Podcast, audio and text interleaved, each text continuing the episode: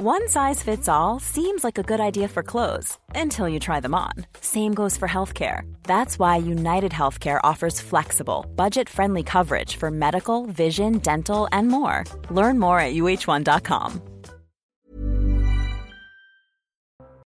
Bonsoir à tous. Elisabeth Lévy, Geoffroy Lejeune, Philippe Guibert, Georges Fenech et Florian Tardif, qui est là pour nous parler de ce qui s'est passé cette nuit. La réunion, le marathon le marathon, le grand dîner. Jusqu'à le, grand le dîner avec un petit crouton de pain. Euh, mais oh, c'était pas pas si mauvais que ça. Hein. Ah saumon gravlax, mm. pintade. Bon, le dessert un peu décevant, fruits rouges. Mais vin, rouge et blanc. Bon, ce qui est intéressant, c'est qu'est-ce qu'il reste de ça? Et ce qu'il va rester de ça, c'est 3h15 du matin. Ça, c'était ce matin, si j'ose dire, ce qui restait. Mais maintenant, ce qui va rester, c'est encore contre-productif. C'est ce qu'a dit Emmanuel Macron sur le quinquennat. Oui. C'est ça qui est absolument euh, formidable, puisqu'il euh, il a dit cette phrase, parce qu'effectivement, le, le secret n'a pas été respecté. J'ai lu dans Le Monde, c'est formidable d'ailleurs. Dans Le Monde, il y a tout le déroulé euh, de ce qui s'est passé dans cette réunion. C'est magnifique. On a eu un déroulé aussi assez précis de, de, ce qui s'est passé. Je suis d'accord avec vous, mais, mais oui, les gens ne savent même pas tenir leur langue. Disons, disons ah, qu'il y a oui, acteurs autour de la table. oui, mais bon, tu peux. je ne sais pas si, si tu t'engages à te taire, tu, te, tu ne dis rien. Je ne sais plus qui disait pour garder un secret, il faut déjà pas être plus de deux. Alors à 16. bon, bref, mais alors c'est minute par minute dans le, dans le monde, ça m'a amusé. Bon, et qu'a dit Macron Il a dit ne pas pouvoir être élu est une funeste connerie. Oui. Franchement, s'il a dit ça. Ça a été une funeste. Alors, on m'explique, y compris des opposants politiques au président de la République, qu'il a dit ça euh, sur le ton de la plaisanterie. En fait, c'est Jordan Bardella qui, à un moment donné, lors des discussions, a euh, évoqué euh, l'idée de Marine Le Pen de proposer un septennat non renouvelable. Et non. Ah, si ah, oui, non, mais il ne faut pas faire ça. Parce qu'à partir du moment, et là pour le coup, il a raison, Emmanuel Macron, il, poursuit en disant cette impossibilité sape l'autorité du président de la République dès la première année. Il a raison. Si vous faites un septennat non renouvelable à partir du moment où vous entrez dans l'Élysée, c'est fini. Tout le monde s'en fiche. Après, la vous tout le monde sait que vous serez plus là dans cette. Oui, mais en même temps, en même temps, ça pourrait, et d'ailleurs, ça s'appliquerait lui mmh. maintenant, donner une énorme liberté à celui qui y est, parce que ne pas avoir de réélection, il pourrait faire de grandes choses, Emmanuel Macron. C'est quand même incroyable de ce que tu dis. Enfin, je, tu dis que pour faire des choses vraiment bien, il ne faut pas qu'il y ait d'élection. Alors je vais le dire autrement c'est que je pense que dans notre démocratie, le problème, c'est que précisément, on n'a pas des gens qui soient capables de prendre des décisions à 20 ans ou à 30 ans, on n'en a plus, parce qu'ils pensent à leur réélection. Donc je dis que son deuxième quinquennat, il aurait dû être plus libre et faire de grandes choses. en tout cas, sur le quinquennat, il a toujours dit qu'il euh, était euh, le seul élu de la République à être mm. limité à deux mandats. Il a toujours dit ça, Emmanuel Macron ce qui est une bêtise. Je trouve que euh, là, on en a parlé avec Nicolas Sarkozy. Euh, l'autre jour qui expliquait pourquoi pas que le pouvoir, 10 ans, c'est trop long, etc. Mais c'est vrai que c'est quand même le seul dans la République qui est limité à deux mandats consécutifs. consécutifs. Et il l'avait dit, y compris devant euh, des élus, comme en janvier 2018, dans un dîner à Clermont-Ferrand. Je ne sais pas si vous vous souvenez de ça. En 2018. Euh, bon, il y a eu un tweet de Jean-Luc Mélenchon qui n'était pas présent donc peut-être. C'est pas Jean-Luc Mélenchon qui tweet, mais en plus, il n'est pas présent, ça commence à devenir. Bah, il n'était pas présent, je veux dire, au dîner. Oui, il n'était pas présent. il n'est pas tout à fait sur la même ligne quand même que les autres. Les autres étaient plus doux que lui. Oui. Là, il a dit grotesque. Manuel euh, Bompard a eu le mot juste. 12 heures d'intervention à la file pour rien. Chacun a récité son programme. Point final. Macron a répété le sien. Que vaut une telle discussion à 3 heures du matin? Là, il a raison. Pas, pas à 3 heures du matin de ça. D'ailleurs, heureusement que François Bayrou était présent, puisque c'est lui qui, à un moment donné, a dit bon, à François Bayrou, on, peut peut-être euh, terminer, il est 3h du ah bah matin. Oui. Ah, si ah, je peux me permettre. Ah bah, personne, personne n'osait. C'est pas vrai. C'est-à-dire qu'on oui, était que... Euh, aux alentours de 3h du matin. Et, et parce que des acteurs n'osaient pas dire bon, il est peut-être 3 h du matin. Mais parce que ça l'amuse, Emmanuel oui. c'est ça, ça, il adore ça. Mais vous il est plus fort que les autres là-dessus. Bah, il épuise les gens. D'abord, il est un peu plus jeune, et puis ça l'amuse. Oui, et puis rappelez-vous le. Dire, voilà, vous êtes fatigué, hein, je, voilà. Mais si c'était si c'était aussi inintéressant et si c'était juste une opération de communication, pourquoi sont-ils restés 12 heures? Vous m'invitez à une réunion, je reste une heure, je reste deux heures, je reste trois heures. Mais si je, et si vraiment je trouve que ça sert à rien, je dis vous êtes charmant Pascal, mais je vais rentrer. Non, non, la, la, courtoisie républicaine, le président de la République, président, c'est le président de la République président de la République, s'il veut me garder 24 heures, il me garde 24 heures. Hein. Ah bah c'est bon à savoir. C'est bon à savoir. Vous raterez une émission pour lui. La courtoisie républicaine. Comment Vous raterez une émission pour lui J'appellerai, je dirais, je suis avec Monsieur le Président de la République, que nous attendons d'ailleurs sur ce plateau. Bon. Mais il avait euh, déjà fait ça avec les intellectuels, il les avait épuisés. Oui. Avec, avec, de longues péroraisons en plus. Hein. enfin, vous voulez, je vous dis. Des que des opposants restent bon, sur le fond, Sur le fond, qu'est-ce que vous pensez euh, Moi, je trouve que pour le coup, il a raison. Il a raison. Ne pas pouvoir être élu est une funeste euh, connerie. Je trouve qu'il a raison. Et Donc la Ve République, c'est la Ve République, c'est le peuple qui décide. Si vous voulez rester 25 ans, vous restez 25 ans. Absolument, c'est le sens de, la démocratie. D'ailleurs, tous les présidents euh, se sont représentés, ont voulu se représenter. Il y en a qu'un qui ne l'a pas fait. C'est ce cher euh, François Hollande qui a hein. décidé mmh. et qui le regrette depuis et qui n'en peut plus de ne pas s'être représenté. C'est le sens de la démocratie, de la responsabilité politique. C'est-à-dire que si le plus haut responsable n'est pas responsable devant les électeurs, ça On peut écouter ce que disait Nicolas Sarkozy, puisque c'est lui qui avait fait voter euh, cette euh, mesure en 2008, euh, je crois, et c'est deux mandats consécutifs. Après, tu peux te représenter, se représenter en 2032. Mais jamais deux mandats consécutifs. Écoutez les raisons du président Sarkozy. Dix ans au pouvoir, avec la médiatisation d'aujourd'hui, c'est immense. Le pouvoir, c'est dangereux. On s'y habitue. C'est une drogue dure. Dix ans, c'est largement suffisant. Si vous regardez la Ve République, vous regardez de près l'histoire de la Ve République, vous verrez qu'il y a la malédiction du deuxième mandat. Les cinq années, utilisons-les de la première seconde jusqu'à la dernière pour faire, avant de demander 15 ans. Vous savez, ça me fait penser à ces étudiants qui qui se disent euh, Oh, j'ai le temps, j'ai trois mois pour préparer les examens, et qui se retrouvent trois jours avant avec un programme de révision. Je ne pense pas que ça se calcule comme ça. Alors, Commençons à travailler à la première seconde jusqu'à la dernière, et on verra bien. Aux États-Unis, on ne peut faire que deux mandats, alors euh, on n'a même pas le droit de se mmh. présenter après. Hein. Ah bon mais, mais pas après euh, Non, non. non. Deux mandats, non, c'est depuis Roosevelt, je crois. C'est Roosevelt qui avait fait, quatre mandats. Voilà, et depuis Roosevelt, effectivement, on ne, on ne peut plus mais hier soir, il s'est tourné en direction des députés qui étaient présents. Imaginez-vous si vous ne pouvez pas vous représenter, ce que vous vous battez euh, de la même manière Et l'ensemble des députés, il y avait énormément de, députés euh, présents parmi les chefs de parti. On dit, ah, bon, oui, on est d'accord. Alors, on va voir ce qui s'est dit, parce qu'il s'est dit, paraît-il, des choses quand même intéressantes. Mais il y a ah une réunion pour Sur 12 heures. C'est-à-dire le, le double mandat. Bah oui, il faut rétablir ça. Le double mandat, c'est Édouard Philippe qui a dit ça. Les députés peuvent être maires. Cumul des mandats. Ah, le cumul, des mandats. le double mandat, pardon. Oui, c'est la même, ceci, c'est, la même philosophie qui conduit mais bien sûr. à annuler les deux, et, la règle présidentielle et l'annulation du double mandat. Et ils sont en train de se rendre compte également que la haute transparence, c'est comme ça Autorité. Haute autorité de là. c'est invraisemblable. Oui, mais... Donc c'est invraisemblable. Mais ça, c'est encore votre ami François Hollande. Hein. Le quinquennat Hollande, globalement, si on résume, c'est une catastrophe. Bon, après, il y a sûrement des détails. Votre avis est tout en nuance, vous m'obligez à intervenir. Comment? Votre avis tout en nuance m'oblige à intervenir. Mais non, mais c'est vrai que des questions je, je, je vous rappelle, par exemple, que c'est lui qui a mis fin à la diminution des postes de policiers décidée sous Nicolas Sarkozy. Je vous rappelle mais, que c'est lui. C'est sa, grande œuvre du quinquennat. Mais ce n'est pas non, la sécurité, c'est pas une affaire d'effectifs. La sécurité, c'est pas une affaire d'effectifs. Mais quand vous faites le cumul des mandats, quand vous faites la haute autorité, vous empoisonnez la vie politique. Je suis désolé de le dire. Bon, ça fait le marathon. Six ans que je ne suis plus député. Oui, et on le regrette. Et je relève tout. Merci. La France le regrette. Mais j'y réfléchis d'ailleurs. La France. J'y réfléchis. Ah, ah, ah, une annonce. Je relève toujours bah. de la haute autorité. Non, c'est pas vrai. Déclarer mes.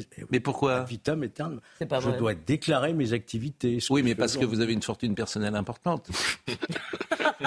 non, c'est, ah, faut, que les téléspectateurs soient au courant. Tous les députés, oui. une fois qu'ils sont plus députés, continuent à relever de la haute autorité. Mais, moi, on m'a raconté tu es obligé de déclarer euh, le, le, euh, un cyclomoteur que tu avais acheté quand tu avais 12 ans. Ça, non mais c'est vrai, je vous assure que c'est vrai, c'est vrai. Mais c'est vrai puisque l'exemple que je cite, c'est à dessein.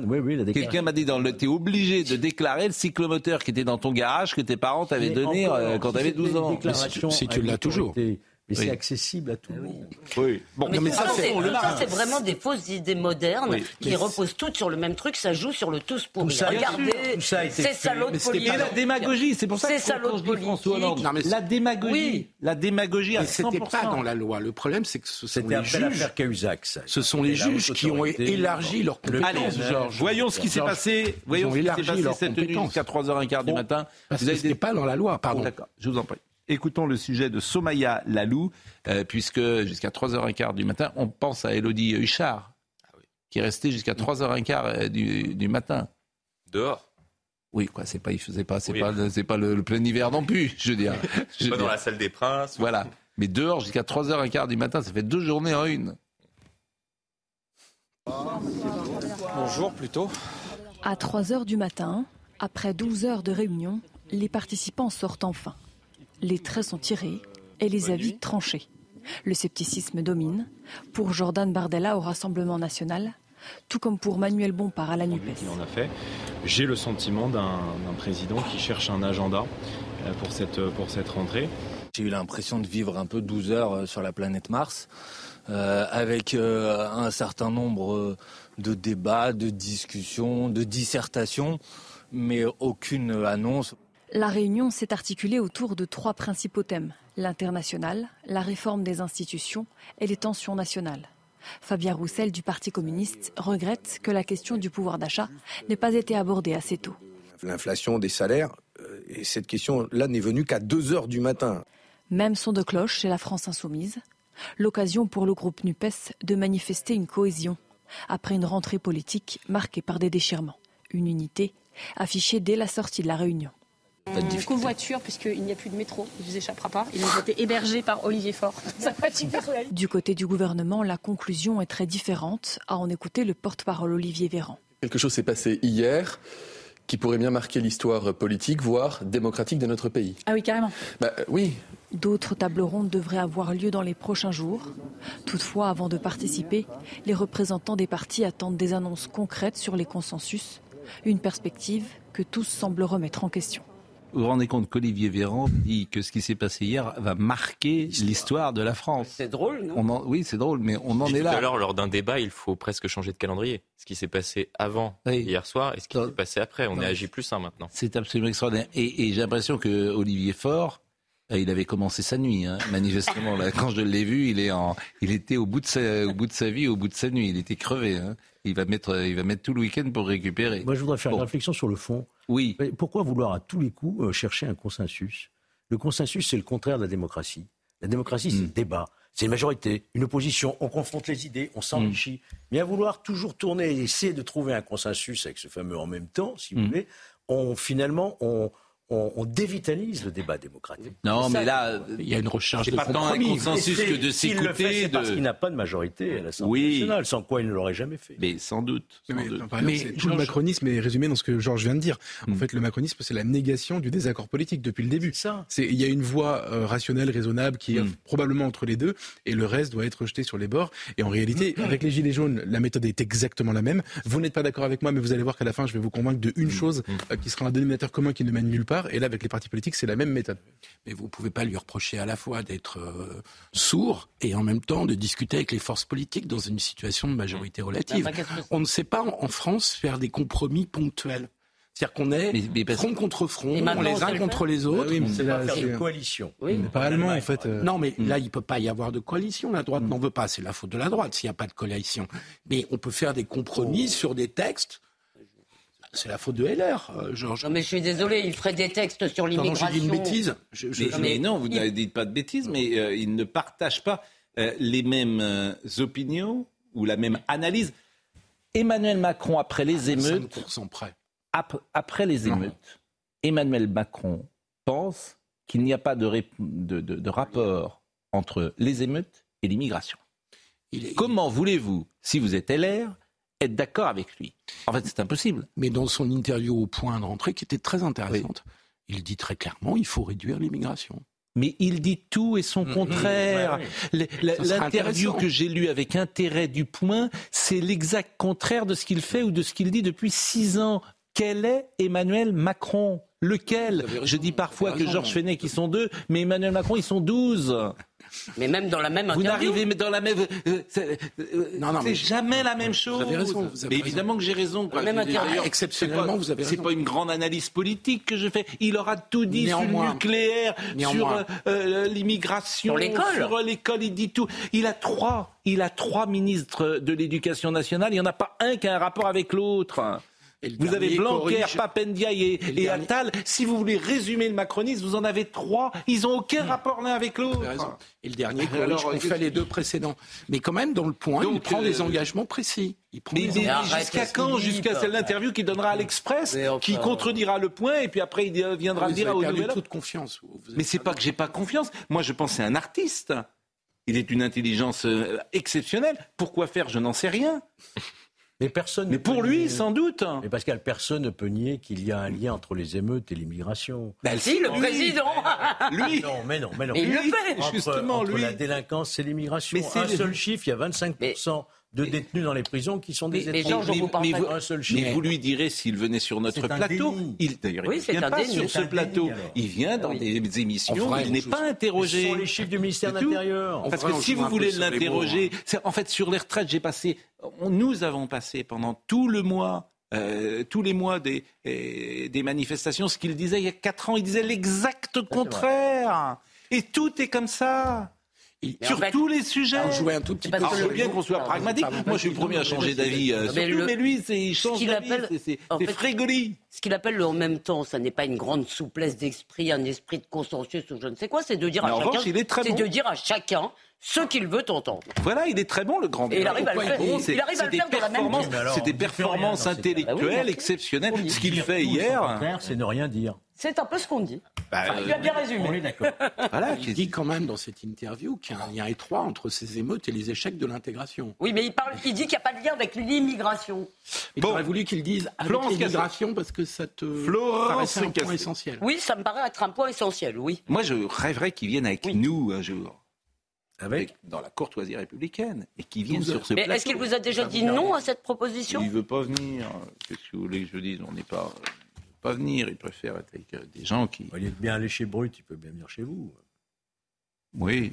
Il fera des cabrioles? Mais le problème, c'est que ce qui est très compliqué, c'est qu'il faut tout de suite le couper. Hmm. Parce que comme il est plus brillant que les autres, il va te, euh, voilà, il va te parler, etc. après, mais à la ça fin, on faut- faudrait ça le couper. Mais 12 alors, c'est Ah, difficile oui, de couper un président faire, de la ça, République ça, parce que effectivement, on est poli, on est respectueux. Ça, vous savez faire. Vous savez Non. faire, oui. je veux dire, faut quand même pas. je veux Ça, dire, vous êtes un des meilleurs sur Mais le, non, sur le là, il y a- circuit dans ce domaine. Il y a la courtoisie. On peut pas parler à un président de la République comme on parle à À Philippe, Mais vous me parlez très bien. je Mais- la- N'empêche que la raison du refus, en tout cas de la non-présence d'Emmanuel Macron sur ce plateau, ça veut dire qu'il est incapable de tenir une discussion où il faut répondre à des questions par oui ou par non. Incapable. C'est ça le truc. Oui, mais oui, il n'en a pas, il en a Ah, pas envie. Et surtout de répondre à des questions en kikinantes. Non, mais en kikinant, à la limite, ça, il peut se Ça, débrouiller, c'est parce que c'est un artiste de fait. Ouais. Mais moi, je vois comment vous interrogez les, les politiques quand vous en avez, Pascal. Là, il y a, y a- c'est blanc ou c'est noir, c'est oui ou c'est non. J'essaie de, mais moi, j'essaie Oui, mais- de poser des questions et d'avoir des réponses claires. Et voilà. Et c'est ça qu'il veut pas. Bah non. Donc, dans tous les autres, euh, devant tous les autres auditoires, il est capable de, de- de- d'exceller. Et Mais parce que... les gens, ils hésitent à reposer. C'est, compliqué de, de venir chercher, un, de lui dire, Monsieur le Président, vous ne nous avez pas répondu à ma question. C'est pas pourquoi bien. c'est compliqué? Non, C'est Juste ça. Pourquoi Parce que il y a une déférence, parce que c'est la France, parce que c'est voilà, c'est comme parce que- ça. Alors pour Les- nous, ça les journalistes- partout ailleurs qu'en France. Les journalistes Écoutez- qui interrogent le président peut-être se Oui. satisfont aussi de la réponse. Exactement, il y a Euh, une part dis, de vanité. lien entre- T'es content quand t'es choisi. Ah, j'ai interrogé le président de la République, ça a changé ma vie. Ma mère sera contente, etc. Bon, c'est mon bâton de maréchal. C'est ça la vérité. Je veux dire. T'interviews Philippe Guibert, c'est pas terrible. T'interviews le président de la République, alors là, tu rentres dans l'histoire. Non, mais Bon. je, je- je vais essayer de progresser. Essaye d'être président de la République. Voilà, on, va c'est marquer, on va marquer une, euh, on va marquer une pause. Sérieusement. Et on a des sujets. Florence Cassé, c'était formidable ce matin. Ouais. Elle est venue euh, nous parler. On parlera de la GPA. C'est intéressant la GPA aussi. Ouais, Et ce que dit Clément Beaune, c'est intéressant. En tout cas, moi, je trouve que c'est intéressant. Vous êtes pour la GPA, vous? Je, J'essaye de vous interviewer. Pour... je, je pense, je, je pense que c'est une demande qui existe dans l'opinion publique et dans oui, dans. euh, et- C'est pas, Ah, c'est pas un argument. ça. Et, et puis quand Ah bien si, même ce serait la société. Bon, allez, à tout de suite. Restez avec nous pour la deuxième partie, parce que vraiment nous avons un sommaire euh, sur lequel nous pourrions ne pas être d'accord. Je pense euh, à la GPA, la gestation pour euh, autrui. Que M. Clément Beaune, ministre des Transports, donc c'est tout à fait son rôle, a demandé ce matin à ce qu'elle soit légalisée. Point de vue. Ah, il n'est pas ministre de la Santé, mais pourquoi pas d'ailleurs, parce que c'est intéressant d'écouter son point de vue. Simon Guillain. Bonsoir Pascal. Une fonctionnaire de police a été tuée en pleine rue dans un petit village près de Chambéry. Les faits se sont produits vers 9h30 ce matin. La policière, qui n'était ni en service ni en uniforme, a été passée à tabac avec un objet contendant. Son ancien conjoint, déjà connu pour des faits de violence, est activement recherché. Quatre hélicoptères et le GIGN ont été mobilisés. Faut-il sanctionner plus durement les consommateurs pour lutter contre le trafic de drogue? Eh bien la réponse est oui pour 75% des Français. C'est le résultat de notre dernier sondage CSA pour CNews et concernant la proximité politique, eh bien 84% des sympathisants de droite y sont favorables, 65% du côté des sympathisants de gauche. Et puis le tirage au sort de la Ligue des Champions a eu lieu cet après-midi et un groupe très difficile pour le Paris Saint-Germain. Les Parisiens affronteront Newcastle, le Milan AC et le Borussia Dortmund. Un tirage compliqué aussi pour Lens qui se retrouve dans le groupe du FC Séville et d'Arsenal. Merci Simon Guillain. Florence, euh, Florence Cassé, vous connaissez son histoire. Il se trouve que hier, l'ancien chef de l'État Nicolas Sarkozy a fait une séance de dédicace au Touquet pour la sortie de son nouvel ouvrage Le temps des combats. Et elle était présente, euh, Florence euh, Cassé, puisqu'elle habite aujourd'hui Dunkerque. Et lors de cette séance, donc, il l'a rencontrée et vous voyez échanger avec l'ancien président de la République. Euh, nous l'avons écoutée euh, ce matin, Florence Cassé, et elle était avec nous dans l'heure des pros. Je vous propose d'écouter ce qu'elle nous disait. Tous les deux ou trois mois, j'appelais Florence dans sa prison. Elle pleurait beaucoup, pauvre fille, vous vous rendez compte. Et un jour, je lui dis, écoutez Florence, euh, j'ai parlé avec le pape de votre situation. Elle a fondu en larmes, elle est devenue très violente. Elle m'a dit, mais c'est pas bien de me mentir alors que je suis en prison, je suis au fond du trou. Ça me faisait penser à, à, euh, à Zola, hein, qui faisait l'appel pour défendre Dreyfus. Hein. Il y a une magnifique lettre de Dreyfus au fond de sa prison, qui écrivait au garde des Sceaux de l'époque. Mais j'ai dit, mais c'est vrai, Florence. Je vous assure, c'est vrai. Et finalement, on l'a fait sortir de prison. Eh bien, si le grand pouvoir du président de la République ne sert pas à aider des gens abandonné de tous, au fond du trou, à quoi il sert? À quoi ça sert une vie si jamais, à un moment ou un autre, on a envie de tendre la main à quelqu'un qui est en train de se noyer? C'est quoi? À quoi ça sert d'avoir ce pouvoir Je me reconstruis. c'est vrai que ça prend du temps. Ça va faire dix ans que je suis, sortie. Et euh, en fait, on n'anticipe pas euh, que ça va être long, douloureux et, hum, et qu'on va avoir cette étiquette en fait euh, au quotidien. J'y serai encore, c'est ce que j'ai dit hier et c'est vraiment euh, euh, tous les jours, je, j'en suis consciente. Hein. c'est grâce à mes parents certes et Nicolas Sarkozy qui a été présent aux côtés de mes parents pour les soutenir et, et nous donner espoir. J'étais très loin d'imaginer l'ampleur du, mécanisme d'injustice qu'il avait tout autour de mon histoire et euh, de voir euh, le président euh, intervenir dans le documentaire, j'étais pas au courant. Ça m'a énormément touchée. Vous pouvez revoir l'émission si vous le souhaitez ce matin. Elle est restée de longues minutes avec nous. Au Mexique, elle purgeait une peine de 60 ans de prison en appel. Elle avait d'abord été condamnée à 96 ans de prison pour quatre enlèvements, association de malfaiteurs et possession d'armes. Et tout ça, évidemment, était euh, absolument euh, faux. Elle a été libérée en 2013 après un combat euh, très médiatisé avec l'assistance, évidemment, de Nicolas Sarkozy et l'annulation de la condamnation par la Cour suprême du Mexique. Et le président de la République, à l'époque, avait fait intervenir Benoît XVI, le pape, parce que l'influence de l'Église sur euh, le Mexique était encore euh, extrêmement importante. Regardez l'émission de ce matin, son témoignage est absolument bouleversant. La GPA, si vous le voulez. La GPA euh, à l'instant, parce que ça, c'est effectivement quelque chose qui fait réagir, c'est Clément Beaune. Alors, Clément Beaune, j'ai dit tout à l'heure avec un peu d'ironie, mais il est ministre des Transports, certes, mais il est surtout surtout, en tout cas, il est homosexuel mm. et il a toujours considéré qu'il avait une mission de faire avancer les droits des homosexuels et il est toujours très engagé dans le combat LGBT. Donc il a toujours assumé. Il ne s'en cache pas. Donc effectivement, la gestation pour autrui il propose quelque chose d'intéressant, c'est-à-dire une gestation pour autrui euh, éthique, oh. sans marchandisation, pas intéressant, sans commercialisation. Exemple, une sœur pour son frère qui est homosexuel porte l'enfant de son frère qui est en couple avec quelqu'un. Voilà. Donc c'est une la gestation pour autrui non marchandisée. Exactement. Alors en théorie, on peut être euh, d'accord ou pas. On dit que c'est peut-être plus difficile à mettre en place. on peut je propose... être pas d'accord en théorie. Mais, mais c'est pour ça qu'on va voir effectivement le sujet de Kylian Salé. Après, je vous donne la parole. C'est une prise de parole forte, celle du ministre Clément Beaune, proche d'Emmanuel Macron, sur la gestation pour autrui. Selon lui, la GPA pourrait être légalisée, mais ce n'est pas à l'ordre du jour. Je vais être très clair et précis sur un sujet extrêmement euh, lourd, parce qu'il touche à l'éthique, il touche au corps, il touche à la dignité humaine.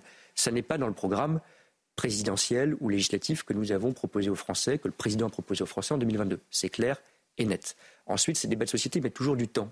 Donc je pense que quand on est responsable politique, c'est aussi euh, une conviction personnelle que j'ai exprimée, on doit nourrir ces débats avec des arguments. Il n'y a pas de vérité révélée. Le chef de l'État s'est toujours montré contre une légalisation de la GPA. C'était déjà le cas en 2017, lors de l'entre-deux tours de l'élection présidentielle. Mais je dis aussi clairement à ceux qui doutent que je ne suis pas favorable à la gestation pour autrui. Je n'y suis pas favorable.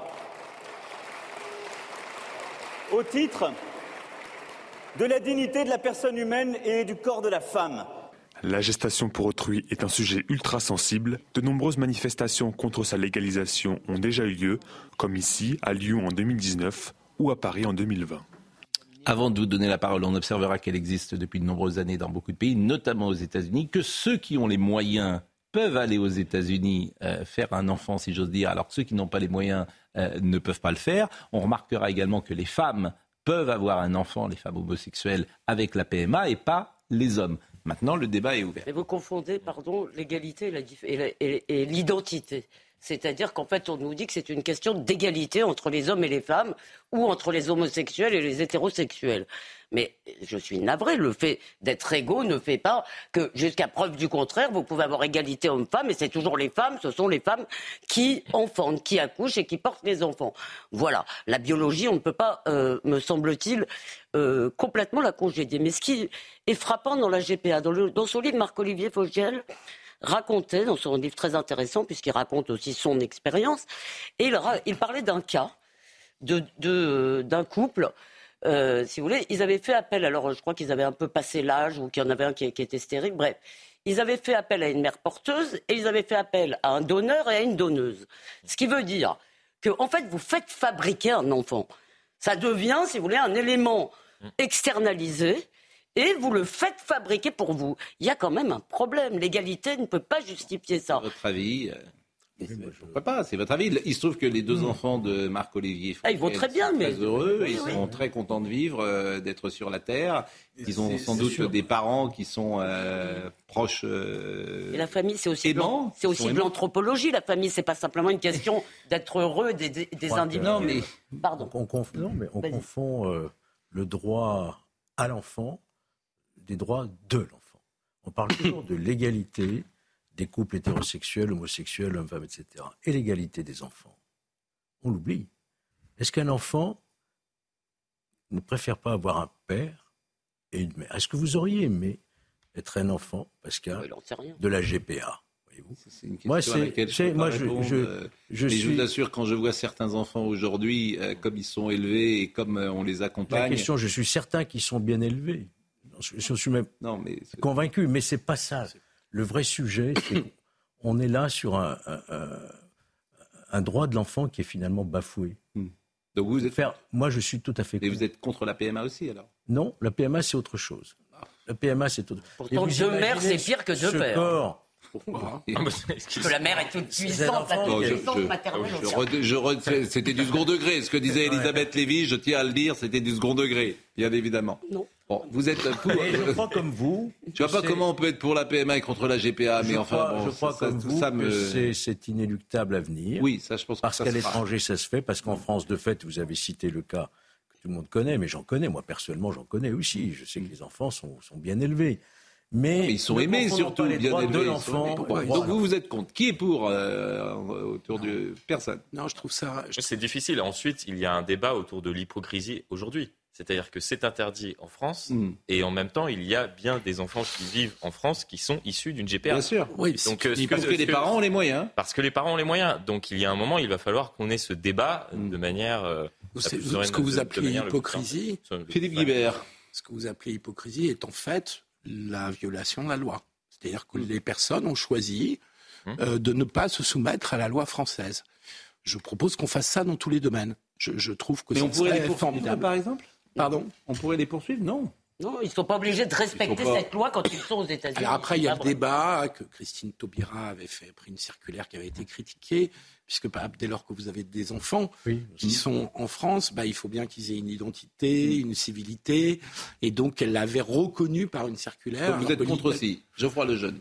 Moi, je suis contre la GPA, je suis contre la PMA, je suis contre l'adoption pour les couples homosexuels et je suis même contre le mariage homosexuel. Oui, ah mais, c'est logique. mais là, moi, je vois, là, pour le coup, je vous comprends parce que c'est cohérent. En fait, mais je vais essayer, comment dire, je connais des enfants qui sont des PMA et même de GPA. Euh, donc, je vais essayer de distinguer mon propos de, de, cas personnels qui sont évidemment très touchants. Ils sont d'ailleurs plutôt heureux et tant mieux euh, et très bien élevés. Euh, je vais essayer de distinguer le cas personnel du cas général. Moi, ce qui me dérange avec tout ce que je viens de citer, toutes ces mesures qui en fait ont commencé en réalité avec le PAX en 97, ce qui me dérange, c'est le euh, PAX. À partir du moment où on a autorisé le PAX, tout, tout allait, tout suivait, tout était logique. Non, je suis pas d'accord. si, c'était sûr. C'était sûr. Le mariage. C'est tellement. Non, mais c'était cohérent. Mais si vous aviez fait le PAX, vous faisiez. Enfin. Oui. Mais non, moi, ce qui me dérange, c'est que à l'origine de tout ça, il y a la négation d'une vérité qui, pour le coup, est incontestable, indubitable, euh, du fait qu'un enfant naît d'un père et d'une mère. C'est ça qu'on essaye de nier. C'est l'espèce de délire prométhéen de euh, on peut faire autrement. Et de fait, techniquement, on peut faire autrement. Mmh. Sauf que je pense que fondamentalement, ce mensonge-là, institutionnalisé, peut causer des dégâts. Je me réjouis que ce soit pas le cas dans les cas que j'ai cités au tout début, mmh. mais il peut causer des dégâts. Et je pense que, en fait, euh, il faut distinguer le cas personnel qui peut bien se passer du cas général. Vous allez me dire, il y a des enfants qui n'ont pas de parents, les orphelins, euh, ou qui perdent un père ou qui perdent une mère. Oui, ce sont des accidents de la vie. nos sociétés sont là pour les corriger, pas pour les rendre, pour pas pour en faire la mmh. norme. Moi, c'est ça qui me dérange. Bon, et l'argument qui consiste à dire que euh, ces droits, on donne des droits à des gens qui n'en ont pas, ont des droits en plus. Alors, ce qui n'enlève rien à vos droits. Qu'est-ce que ça change à la société que euh, personne d'ailleurs ne reviendrait sur le mariage homosexuel? Ah bah si j'étais au pouvoir, je reviendrais sur le mariage homosexuel. Mais j'essaierai de l'expliquer. Mais personne ne le propose. Hein. J'essaierai de marquer. Je sais que personne ne le propose. Euh, c'est une demande. Et, en quoi ça enlève quelque chose, par exemple, à l'hétérosexuel peut-être que vous êtes, et en quoi surtout ça change la société selon vous?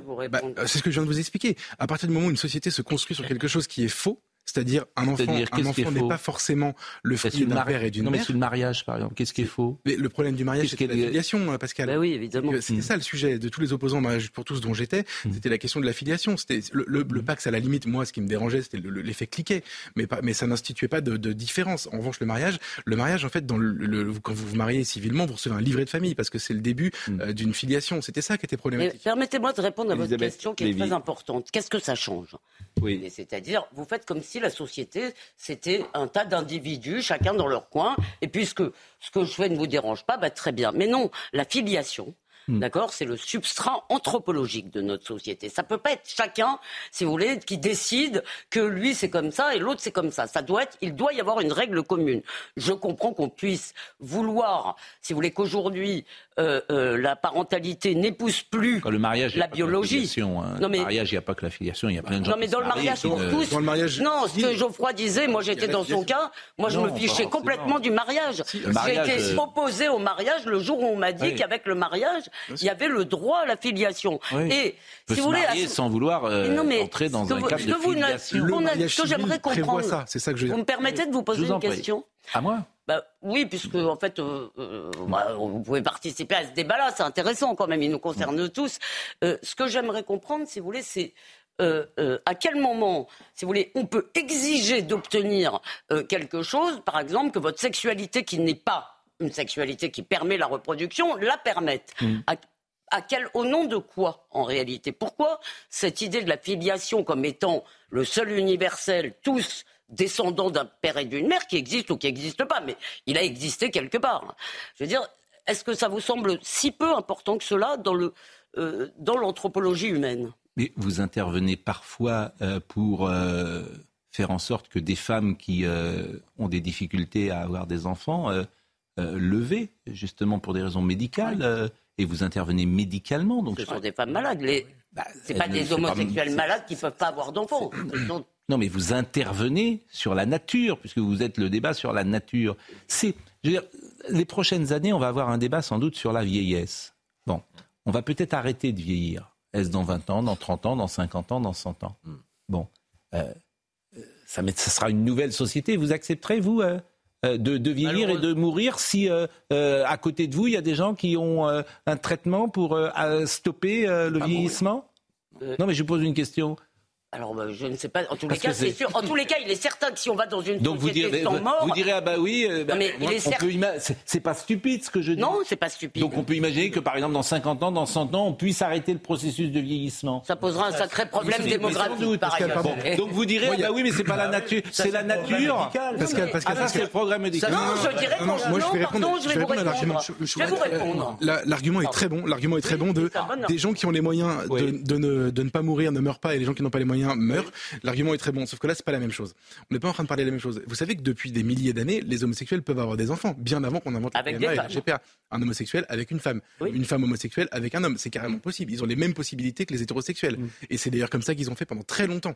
C'est pas une impossibilité technique qu'ils auraient enlevée parce qu'un système fasciste aurait décrété qu'ils n'avaient pas le droit. Mm. C'est juste qu'ils ont plus envie de faire comme ça et que maintenant ils ne veulent réserver leur qu'à le, le Qui leur- incarne la jeune Et à ce génération. moment-là, on est dans une hypocrisie totale. Mm. On en revient à notre débat sur la GPA, c'est-à-dire qu'effectivement, on pourrait avoir euh, cette société que vous venez de nous, nous dépeindre, mais on continuerait d'être hypocrite, c'est-à-dire être conscient que cela existe, mais faire comme si ça n'existait pas. Je parle d'un homosexuel qui couche avec une, une femme pour avoir un enfant. Mais il y en a beaucoup. Il y en a beaucoup Il qui y en a ont des femmes avant de. Oui, mais c'est hypocrite. Avant d'être. On- on- Mais non, ils n'étaient pas hypocrites. Ils ont changé dans leur vie où ils voulaient des Bon, enfants. Juste un mot. Ouais. Euh, Oui, et ça sera le dernier sur ce sujet. Sur la GPA, moi, ce qui me gêne spécifiquement, c'est que pour moi, une femme qui met un enfant au monde, c'est son enfant. Ben oui.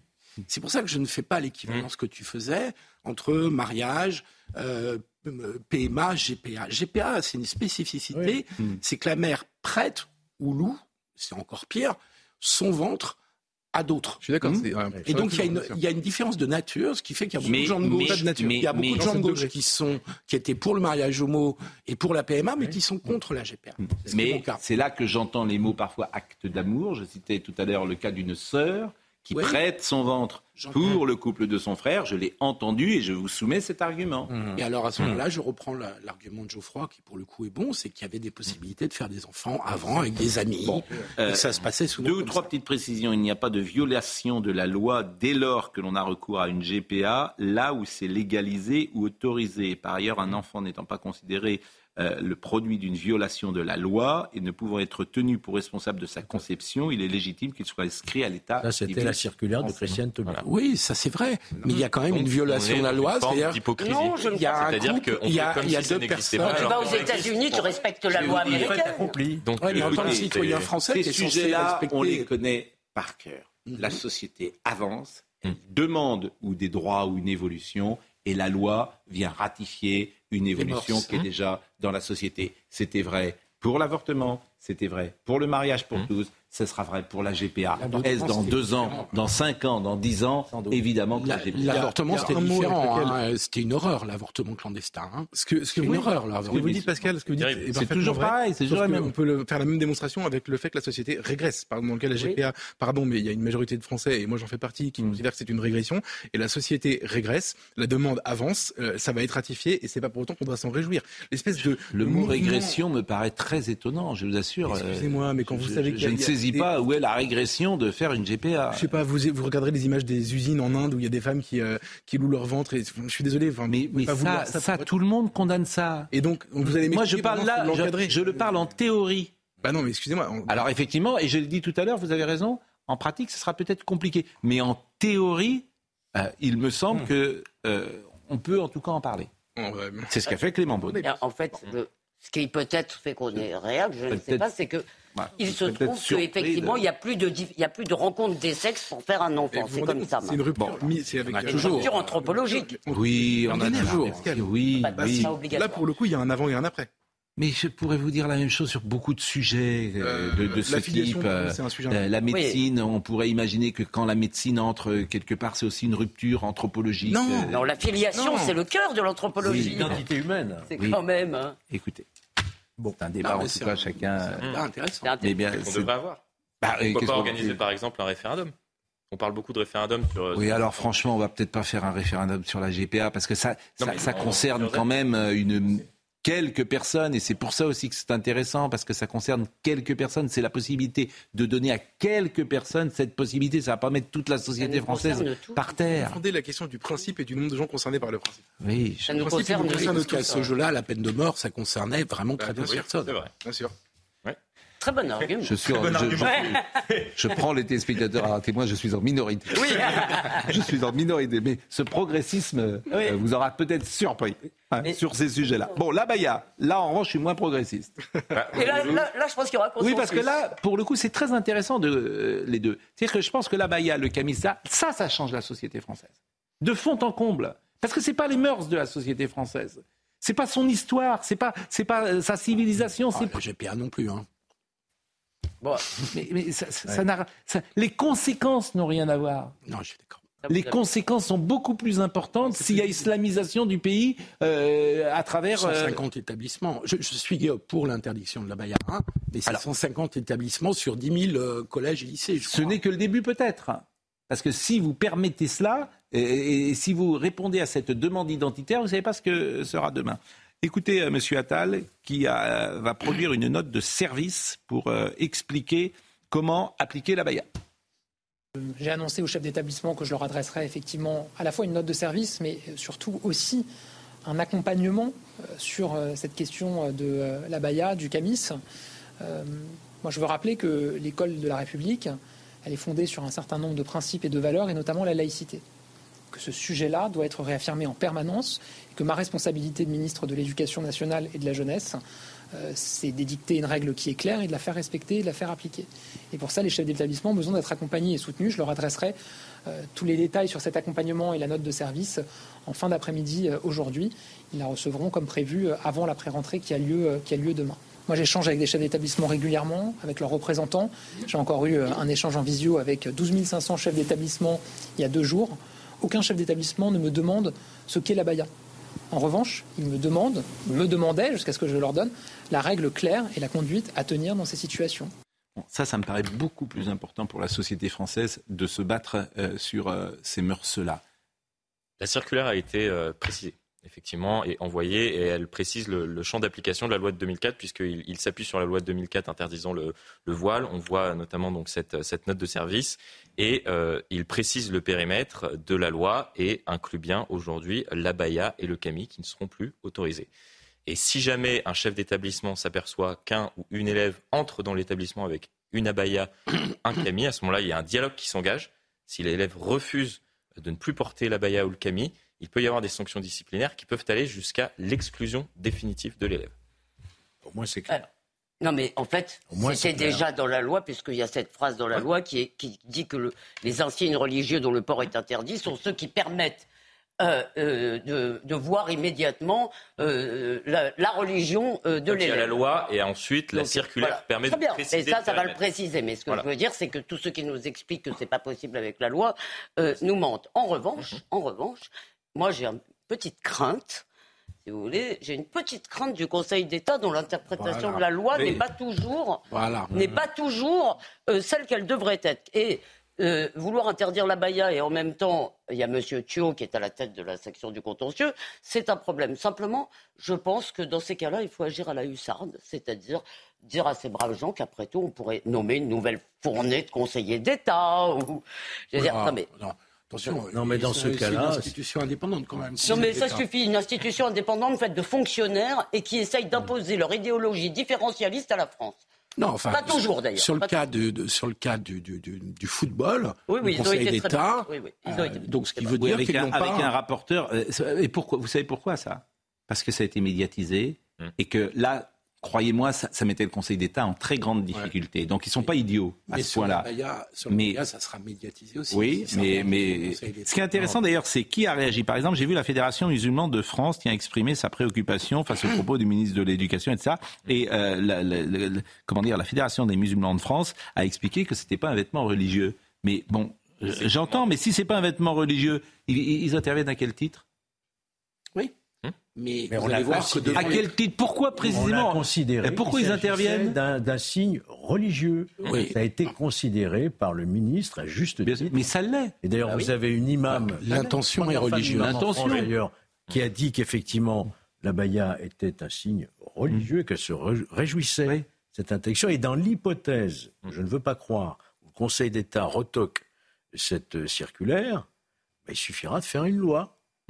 Il faudra que le législateur s'en empare pour interdire légalement ce mmh. genre de, signes qui sont des signes religieux. Ça créerait un le Conseil d'État ne peut pas avoir le dernier mot. C'est mais il concerne. Mais non. Mais il a le dernier mot sur tellement de sujets. Entre, vous savez, Conseil constitutionnel, Conseil d'État et pouvoir euh, européen, vous pouvez rien faire. Non, mais le Conseil d'État n'est pas juge. Si, vous pouvez dire non.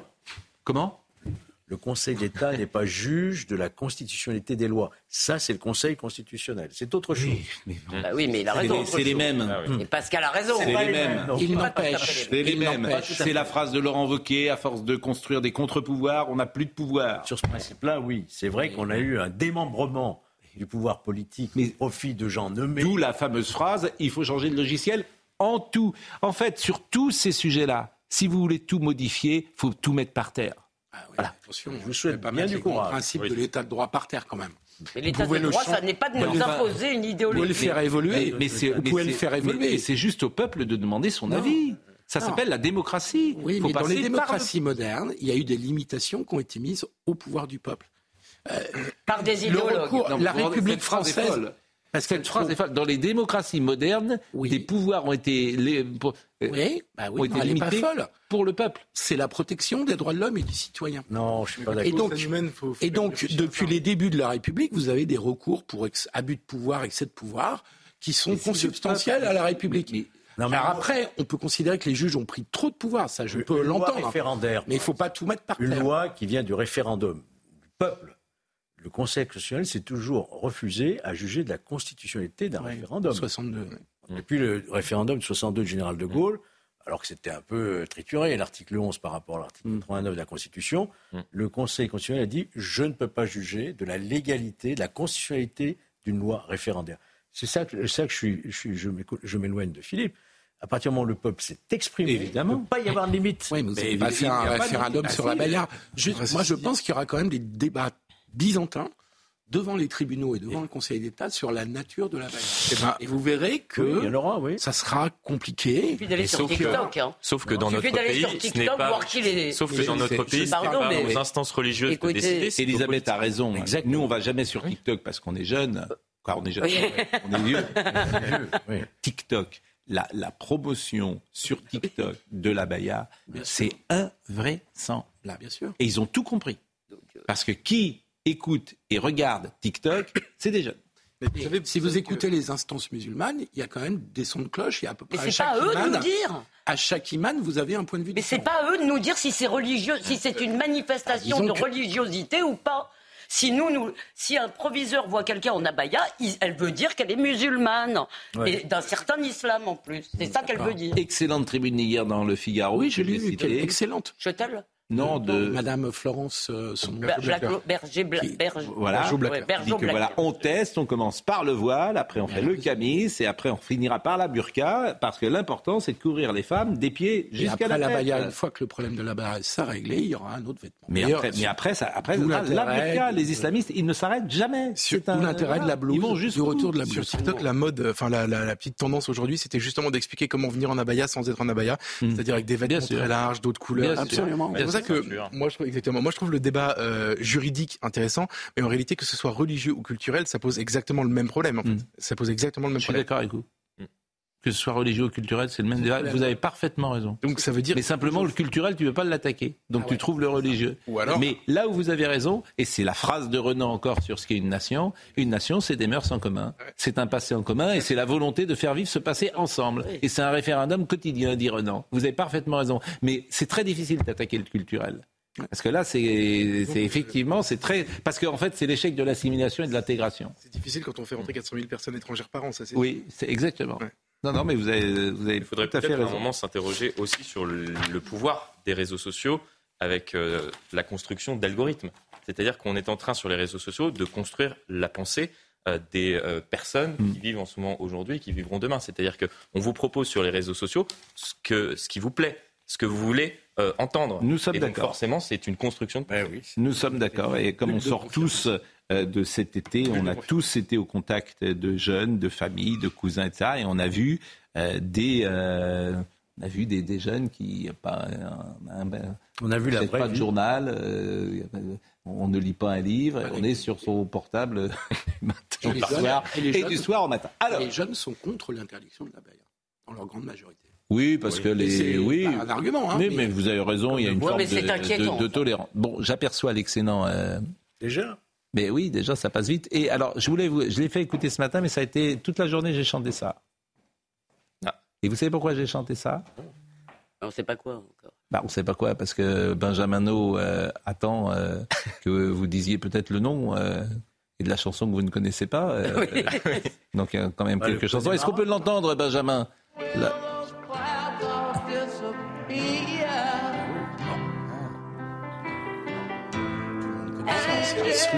Alors pourquoi Pourquoi Parce que slow. 50 ans Ça, 50 ans pile. 31 août 1973. Et ça nous rappelle notre euh, ah jeunesse. Notre jeunesse que le slow existait. Et... le slow existe toujours, non? Non, bah, ça se voit que tu vas plus dans les. Le slow, le slow n'existe plus. Les filles sont en abaya. Qu'est-ce que vous voulez, qu'est-ce que vous voulez faire du slow aujourd'hui dans les boîtes de nuit? Tu sais, l'avantage, c'est parfois si elles ont la bulle ça va être compliqué, effectivement. bah oui, ça, ça sera plus difficile. Hein. Bon, Rolling Stone, 50 ans cette chanson. J'aimais bien mon l'époque. Pardon J'aimais bien cette époque-là. Ah bah, C'était mieux avant. C'était mieux. non mais c'est parce qu'on était jeunes aussi. Tout le monde sait que le, en fait, euh, les gens qui ont vécu euh, entre 1900, euh, les 30 glorieuses, ils ont sans doute vécu les 30 ans les plus agréables de toute l'humanité. De toute l'humanité. C'est ça qui est fascinant, de toute l'humanité. Toutes les libertés. La, Renaissance, c'était peut-être. On avait toutes les libertés. Ah, la Renaissance, regardez, franchement, bon. Non mais je vous dis pas que c'était parfait. Je vous dis que la période enchanteresse, Bien sûr, qui va de 1955 ou de 1950 jusqu'à 1985, en gros, c'est peut-être les 30 ans de toute l'histoire de l'humanité mhm. les plus formidables. C'est beau. Parce qu'on pensait que ça allait en plus aller mieux après. Il y a peut-être. Il n'y a pas eu de guerre. C'est pour ça que je dis, il n'y a pas eu de guerre, il y a une légèreté, les filles pouvaient se balader euh, en mini-jupe dans le métro. Il n'y avait pas de euh, sida, il n'y avait pas de mais, mais, mais, cher ami, c'est pourquoi je dis ça Il faut, remercier les gens qui ont vécu à cette époque-là de nous avoir transmis un pays en bon état, du coup. Oui. Ah. Parce que derrière, c'est un peu plus compliqué. On peut mais pourquoi on a coupé Angie, euh, Benjamino C'est le temps de l'insouciance. Ben oui. Bah, Angie, ah, vous savez C'était qui? Il y a plusieurs légendes, une grande légende. on, pense que c'était la femme de David Bowie à qui était adressée cette, euh, cette chanson. Et puis finalement, non, c'est Keith Richard qui a écrit la, chanson et qui a finalement dit euh, J'étais en cure de désintox et euh, j'ai écrit ça. Et Angie, c'est la poudre terrible, la drogue. et, et c'est Angel, Angel Dust, le surnom de, Oh, la, pire des, euh, la pire des drogues. Mais, vous n'auriez pas dû nous le dire. Mais vous êtes maître Capello. Ah, mais je ne savais pas cette affaire du tout. Vous êtes sûr de ça Ah, certain. Bon. en tout cas, comment? C'était peut-être pas la, si belle période que ça. Non. Vous dis pas que c'était tout était parfait, je dis que c'était la, la, plus belle possible. L'héroïne, c'est l'époque de l'héroïne, c'est ce qui raconte, cette, cette, chanson nous, si notre, belle. Notre héroïne à nous, c'est Elisabeth Lévy. notre héroïne. C'est pas vrai, vous en avez vu une deuxième aujourd'hui, Sophie de Manteau. Ah, vous lui avez passé cet, cet, extrait tout à l'heure. oui, parce que je le passe depuis ce matin. Vous savez, quand j'ai une idée, j'ai déjà du mal à en voir une, une par jour. Donc, euh, absolument. je la garde jusqu'au soir. C'était absolument. Non, non, mais c'était absolument génial. Vous lui avez proposé une, une danse. La séquence. Si vous ne l'avez pas vue ce matin, je vous le dis tous, revoyez cette séquence. On va la repasser tout à l'heure. Bon. C'est absolument génial. Ça sera dans le meilleur de l'info. Bon, bah écoutez, merci. C'était un plaisir. Comme euh, demain soir euh, revient demain soir, c'est Julien C'est Elliot. Non, c'est Elliot de, de Val demain soir. Virginie Leblon euh, Taïeb était à la réalisation, Guillaume euh, Vinour était à la vision, Yannick Aubin était au son. Merci à Benjamin No, à Thomas Saint-Jean, à Florian Doré. Toutes les émissions sont à retrouver évidemment sur euh, cnews.fr. Justement, Julien me dit je ne veux rien entendre. Il veut pas entendre en fait qu'il a une nouvelle fois perdu ce soir. On mène 3-0, le championnat a repris. Ah, il, perd, il, perd, tous les soirs. Il perd, il perd tous les soirs. Qu'est-ce que vous voulez que je dise? Il, est... il a manqué les balles de match. Il a, il a la pression, il n'a pas de nerfs. C'est ça qui est ennuyeux. À demain matin.